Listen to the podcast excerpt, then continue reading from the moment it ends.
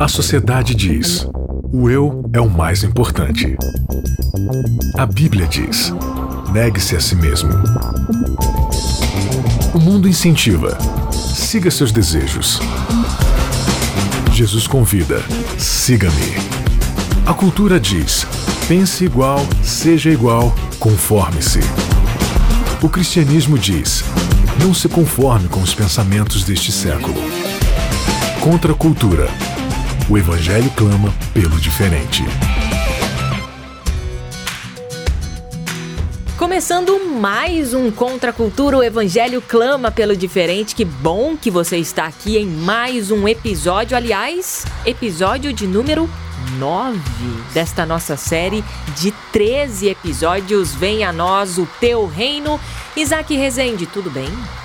Tudo bom, estou aqui em Vitória, Espírito Santo gravando com vocês. Eu sou um cidadão do mundo, Bianca. O Isaac eu, agora, cada episódio, ele, ele tá num tá estado lugar. diferente. Que bom. para mais no lugar. Que bom, tá seguindo realmente. Tô levando a boa palavra do Contra a Cultura a todos os povos. Olha, começando isso aí. por Jacareí até os confins do Acre. Ah, muito bom, muito bom. E ela que está aqui comigo no estúdio, Maiara Costa, tudo bem? Tudo bem, graças tudo, a Deus. Tudo em riba? Em riba. e você aí de casa acompanhando Contra a Cultura, quem sabe da Rádio Novo Tempo, ou através da internet, ou através do nosso site novotempo.com/barra contracultura e ainda o nosso aplicativo de podcast. E ainda no Spotify. Sabe, no Spotify. Nossa, mas quanta coisa, hein? Daqui a pouco não vai ter mais espaço de divulgação de, de meios para você ouvir. A gente é assim, a gente quer saturar a vida das pessoas com o evangelho. Você tem vários, vários caminhos aí, vários meios para poder acompanhar a gente aqui, acompanhar o nosso bate-papo e o estudo da palavra. Lição ou episódio de número 9, Sentindo na pele.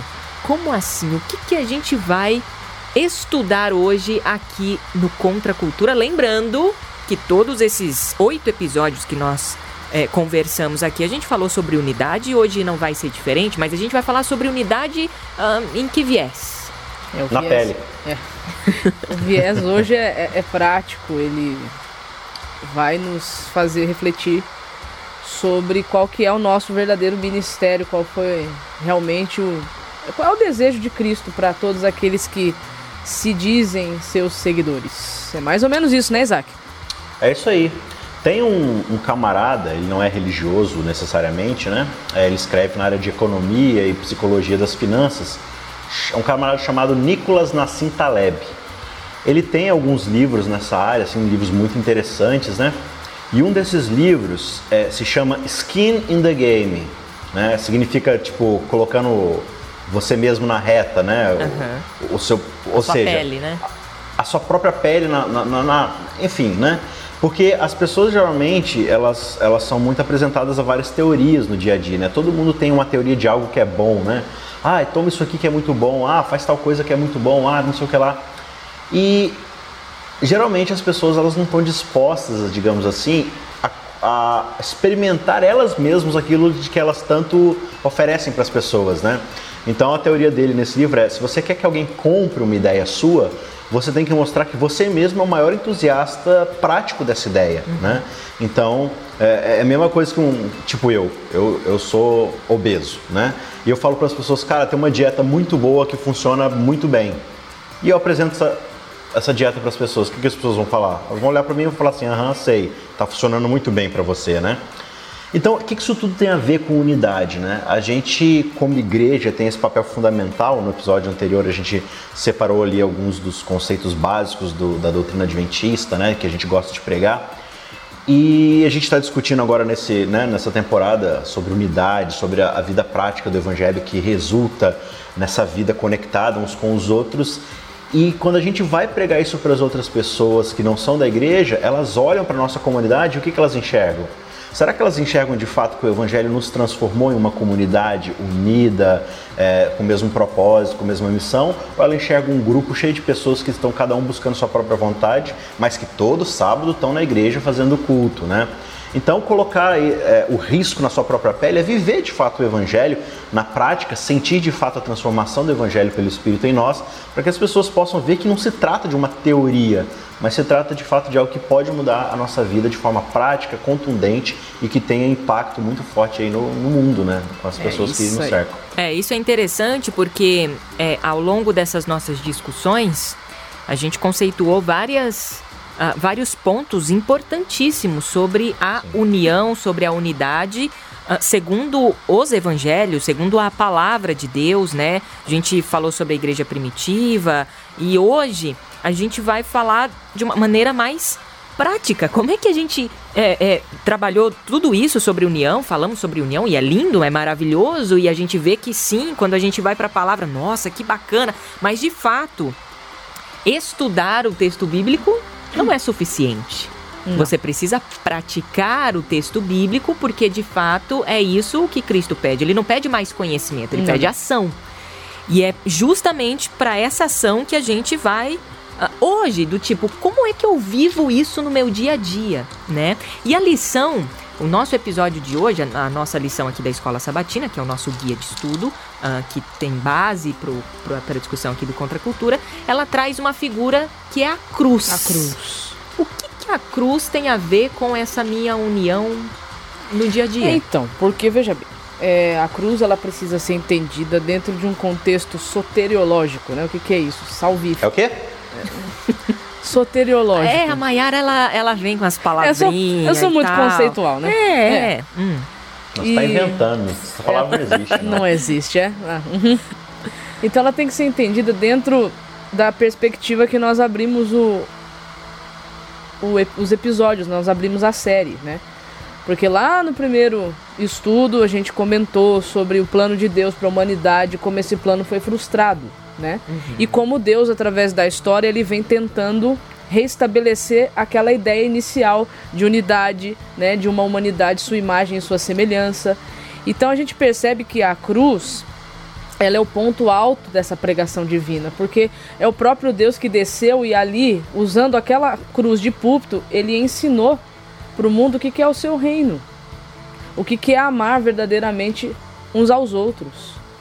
Então a cruz ela é o ponto central, por quê? Porque ela vai mostrar para nós o que, que nós precisamos fazer, como é que nós precisamos agir, como é que a gente volta a viver essa unidade que foi não uma invenção humana, mas foi uma invenção divina. Interessante isso, porque teve um episódio que a gente falou sobre imagem e ação, né? Sim. Então, assim, Jesus desenhou, a gente não entendeu, ele falou, então eu vou agir. Então agora eu vou eu descer vou agir e vou mostrar pra ver se vocês entendem, né? e vou mostrar para vocês como é que é que faz o negócio. Então assim, quando a gente chega no Novo Testamento, né? Por que, que a gente costuma dizer que a cruz resolve tudo? Porque se você tem dúvidas em relação a como agir, a- a- ao que fazer, ao que não fazer, ao que dizer, ao que não dizer, olha para a cruz, porque a cruz vai mostrar exatamente o que o que a gente precisa fazer para conseguir voltar a viver nesse plano que Deus havia idealizado no começo, né? Então a cruz ela é uma grande lição, é, é o maior sermão pregado por Jesus Cristo é a cruz. Bom, o nosso texto-chave aqui para o nosso estudo se encontra no livro de João, capítulo 11, versículos 51 e 52, mas eu acho que dá pra gente começar um pouquinho antes até, né? Até para É só para pegar o contexto da frase aí. até para contextualizar que é a conspiração ah, dos líderes para matar matar Jesus, Jesus, né? Então, Ceifas, lá no versículo 49. Cai É, isso, Caifás. De onde eu li Ceifas? Caifás. Ah, não sei dizer. O sumo sacerdote naquele ano, ele disse o seguinte, o Caifás: "Vocês não sabem o que estão dizendo. Não percebem que é melhor para vocês que um homem morra pelo povo em vez de a nação inteira ser destruída?" Não disse isso por si mesmo, mas sendo o sumo sacerdote naquele ano, profetizou que Jesus morreria pela nação inteira. E não apenas por aquela nação, mas para reunir em um só corpo todos os filhos de Deus espalhados ao redor do mundo. É, Ele não tinha noção né, do que a morte de Cristo realmente Significava, né? né? Achou que ia se livrar de um problema, só que a morte de Cristo tra- traria de volta né, o plano que Deus havia estabelecido, idealizado para a humanidade no começo. E não só é, essa constatação dele que vai acontecer, né, resolve o problema de forma cosmológica, universal ali, digamos assim, por falta de termo espiritual, né, de salvação, mas ela vai se tornar a grande bandeira de pregação dos discípulos que vai dar dor de cabeça para Caifás lá na frente até dizer chega, né? Sim. Então ele, ele nem sabe o que, que ele está querendo fazer ali, tipo, o que, que vai, isso vai dar de resultado, né? Mas o, o interessante de, de a gente entender a cruz como símbolo dessa, dessa união, né? Pelo próprio fato de que Cristo está fazendo, como diz lá em Colossenses, né? Fazendo convergir nele todas as coisas tanto as do céu quanto as da terra e tudo mais. Ou seja, todo o universo que está afetado pelo pecado, que está desunido pelo pecado, como a gente já viu lá na, no primeiro episódio, né? Como é que a criação ela, ela começa a se tornar desunida simplesmente pelo fato de que agora cada um está pensando em si mesmo, né? Então a cruz ela, ela mostra que quando existe essa negação do eu, é, as pessoas tendem a convergir, né? Porque é aquilo que é interessante. Agora o mais incrível assim a respeito da cruz é que ela nivela todo mundo. Sim. Né? É, é, porque, tipo assim, se, se, fosse por alguma doutrina, por alguma lei, por alguma, algum mandamento, né? Seria Nem todos muito difícil de conseguir, né? É exatamente. Culturalmente Mas, falando, ia ser muito difícil. Exatamente. Você imagina, tipo, cada um tem uma tendência, tem uma qualidade, tem uma dificuldade, tem uma situação, tem um contexto. Agora, a cruz de Cristo, ela não exige contraparte no sentido de aceitar essa mensagem, porque a contraparte foi o próprio Cristo que ofereceu, né? Então Paulo vai trabalhar isso o tempo todo nas suas cartas. Ele fala, gente, é, se fosse por alguma coisa que a gente fez ou deixou de fazer, né, que a gente tivesse condição de nos gloriar, ok, mas não foi, foi por causa do que ele fez. Então, se é por causa de algo que ele fez, então ninguém tem nada para se vangloriar, e se ninguém tem nada para se vangloriar, ninguém pode estar acima do outro, ninguém pode estar a, a mais do que o outro. Todo mundo está nivelado, todo mundo é igual debaixo daquilo que Cristo já ofereceu por cada um de nós. Então, isso é motivo para a gente se tornar unido em Cristo, né? É, Caifás ele colocou, profetizou sem querer querendo ali, né? Uh, uhum. Ele colocou ali, é, reuniu a nação toda. Na cruz é como se Jesus reunisse todo mundo, ligasse todo mundo uh, em um só propósito, né? É, um outro texto interessante que eu acho que a Mayara vai querer comentar, que está lá em 2 Coríntios 5, a partir do versículo 17. Na verdade, não era o que exatamente eu queria dizer, mas ainda é sobre. É, na verdade, é uma pergunta, né? Para a gente resumir tudo que a gente conversou até esse momento aqui. O que de fato, então, aconteceu na cruz? O que que, uh, o que, que Cristo fez ali em relação a, a, a toda a sua trajetória, né? O que, o que, que aconteceu ali na cruz para a gente resumir e passar para 2 Coríntios? Então, é, na cruz, Jesus ele, ele reconciliou com Deus a humanidade que estava separada, né, do, desse relacionamento com Deus por causa do pecado. Então na cruz, Cristo ele passa pela terrível experiência daquilo que a Bíblia chama de segunda morte, que é a destruição, né, final e total, separação final e total, né, de Deus por causa dos pecados, de acordo com, com o livro do Apocalipse. Jesus ele passa por essa experiência vontade de Deus é que ninguém tenha que passar por ela, uhum. né? Mas a gente sabe na Bíblia que infelizmente não é isso que vai acontecer, né? Mas Jesus ele passou por essa terrível experiência de separação do Pai para que nós pudéssemos não passar por isso. Então, quando Jesus ele morre na cruz, ele nos substitui né? Ele é nosso substituto, portador dos nossos pecados. Então ele passa em nosso lugar por essa terrível experiência para que a gente não precise passar. Pegou todas as nossas desgraças e viveu na pele. Sim, sentiu na, ele sentiu na pele. De fato. O que é a separação que infelizmente os ímpios irão sofrer, uhum. né? Quando chegar aí o momento último e final da, da história. Então, na cruz, Jesus, Jesus sentiu na pele o que é essa separação. Por isso que então, ele fica agoniado, né? É, exatamente. Então você vê, Jesus ele chega no seu ministério e ele começa a pregar coisas bonitas, misteriosas e excelentes. Mas legal, Jesus, isso tudo que você está falando é muito bonito, mas e na prática o que isso significa, né? Como você falou, Mayara, na própria pele, o que isso significa? Ele falou, olha, nesse mundo de pecado, se você viver isso que eu estou pregando, se você viver esse estilo de vida que o reino de Deus ele, ele convida você a viver, o resultado disso é o quê? é morte. É, é morte para o próprio eu. Então você vai negar seus próprios desejos, você vai negar seu instinto de sobrevivência. É por isso que Jesus fala: olha, se alguém quiser vir após mim ser meu discípulo, só tem um caminho: é tomar sua cruz. Entendeu? Não, não tem como você querer que o seu eu sobreviva ao seguir a Cristo. Só que aí o que, que Cristo vai mostrar na cruz? Que quando se vive para o reino, quando se vive para Cristo, quando se aceita esse paradigma diferente de viver, você se reconecta com Deus. E tem uma coisa muito especial sobre estar reconectado com Deus: é que Deus é a fonte da própria vida. Exato. Então em Jesus a gente vê o quê? Alguém que morre por causa dos pecados, mas que por causa que ele estava reconectado com Deus, é, e, e ser essa pessoa que não tinha mancha, não tinha defeito nem nada, a morte não é capaz de detê-lo e ele volta à vida. Né?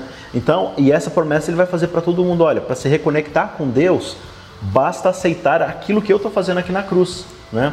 E, e se você resolver viver esse estilo de vida daqui para frente, que o Evangelho é capaz de transformar a vida de uma pessoa para viver de forma abnegada, tomando sua própria cruz diariamente, talvez na sua vida você enfrente exatamente a morte. Né? Só que Jesus é muito claro, ele falou assim: ó, aquele que tentar salvar sua própria vida vai perder.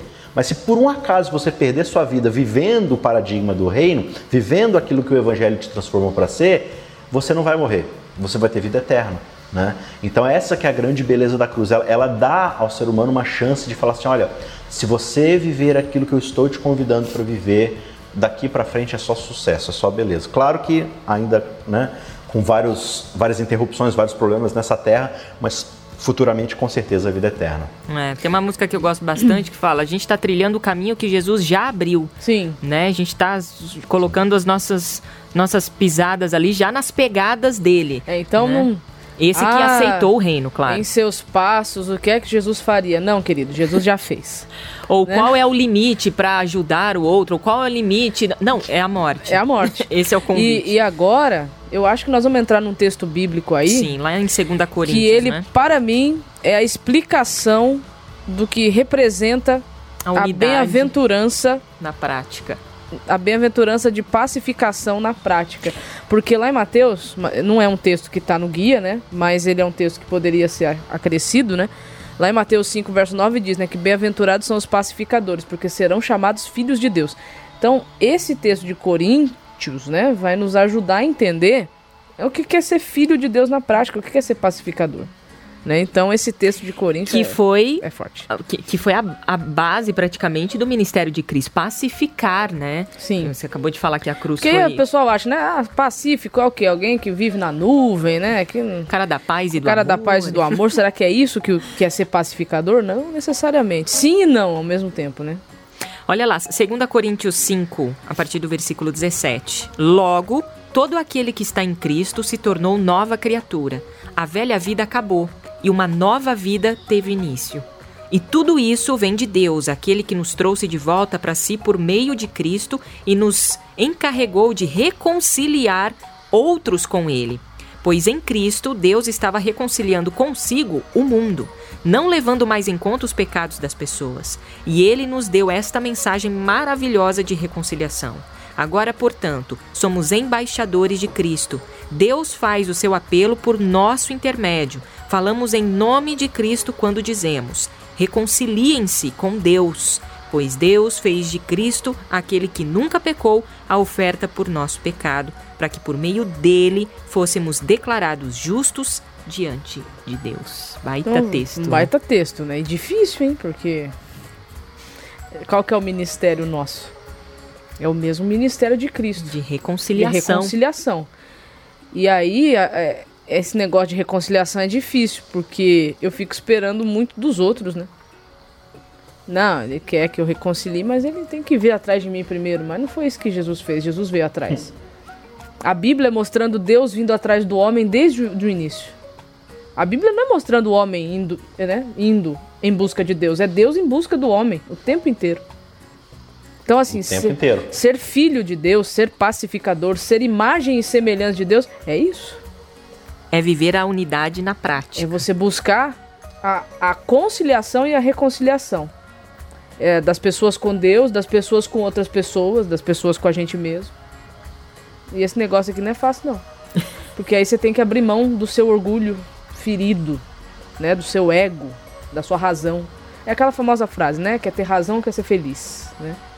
Às vezes as duas coisas não, não coabitam juntas, né? Isaac. É, eu concordo. É, essa coisa de negar o próprio eu é, é porque, porque todo o problema do pecado começa com a exaltação do próprio eu, né?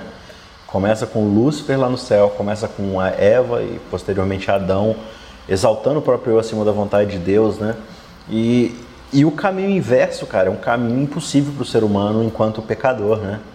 Então, é, Cristo ele vem mostrar exatamente isso. Ele vem até a cruz para falar: olha o resultado do que acontece na negação do próprio eu. Você se reconecta com, com Deus, né? E aí essa coisa de você agora é, ser um discípulo de Cristo, ser um apóstolo, ser um, é, um embaixador do reino. O que é ser um embaixador do reino?